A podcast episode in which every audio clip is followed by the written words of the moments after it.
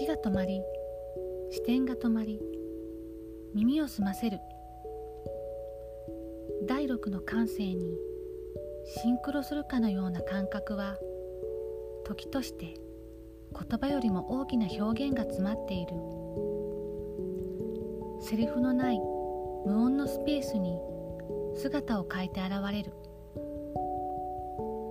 表現できない感情と感性が奏でる。ほんのわずかな物語の空間。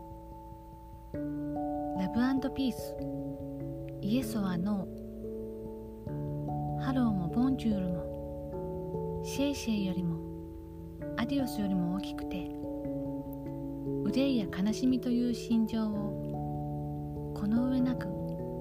伝えたい感情を。一瞬で表現する。映像のスペースは世界共通の言葉。空間という無機質な言葉はレッドカーペットへの道しるべ。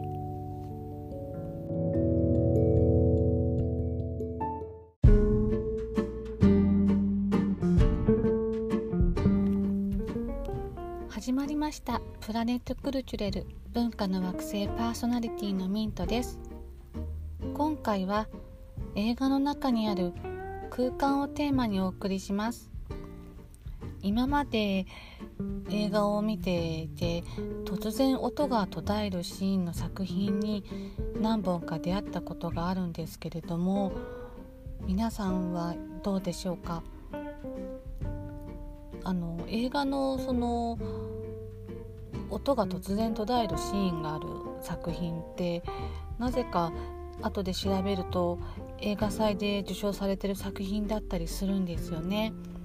あの音が突然なくなってキャストの表情だけっていうあの作品で言うとフェデリコ・フェリーニ監督の「八花2分の1」とかあとミヒャエル・ハケネ監督の「ピアニスト」あと4ヶ月3週と2日っていうパルムドールを取っているクリスティアン・ムンジュ監督の作品ですとか日本だと雪貞勲監督の「パレード」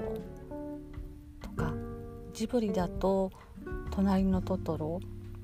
あのトトロにさつきが名誉を探してってお願いしに走りに行くシーンがあるんですけれどもそのシーンの前の時ですね。そのシーンだったりあとは「魔女の宅急便」でトンボを助けにあのキキがデッキブラシにまたがって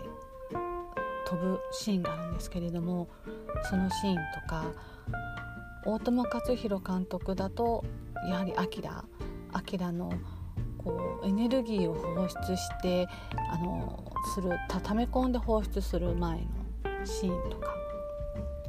セリフも音もないんだけれどこう言わずして伝えるっていうのがものすごく深い感じがしてであれなんだろうなこれは何を伝えたいんだろうってすごくそういうところからこう考えさせられるとても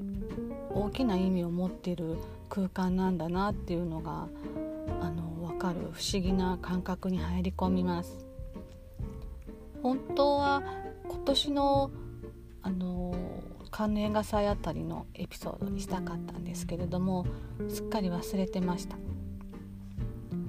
第76回の今年の作品もすごい監督のラインナップもすごくてあのキャロルとかベルベット・ゴールドマインのトッド・ヘインズ監督パリ・テキサスベルリン天使の歌のヴィム・ヴェンダース監督あとレニングラード・カウボーイの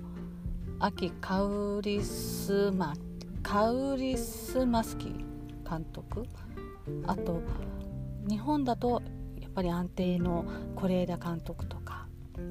そして私の大好きなウェス・アンダーソン監督とか。本当に監督のラインナップだけでも贅沢なんですけれども。その監督と並んで今年は女性のフランスの監督なんですけれどもジュスティーヌ・トリエ監督の作品で「 Anatomy of a Fall」という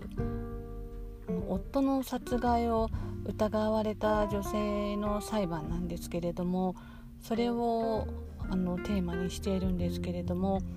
その裁判のその証人が息子さんなんですけれども視覚障害者なんですよね。でその息子さんの視点を通して描いている作品なんですけれどもあのちょっとサスペンスとかスリラーな感じでもしかしたらそこの中にもそういったスペースとか空間があるのかもしれないって思うと早く見たいなって思います。えー、皆さんもお気に入りの作品やおすすめのエピソードなどがありましたら教えてください。メッセージお待ちしております。それではまたお会いしましょう。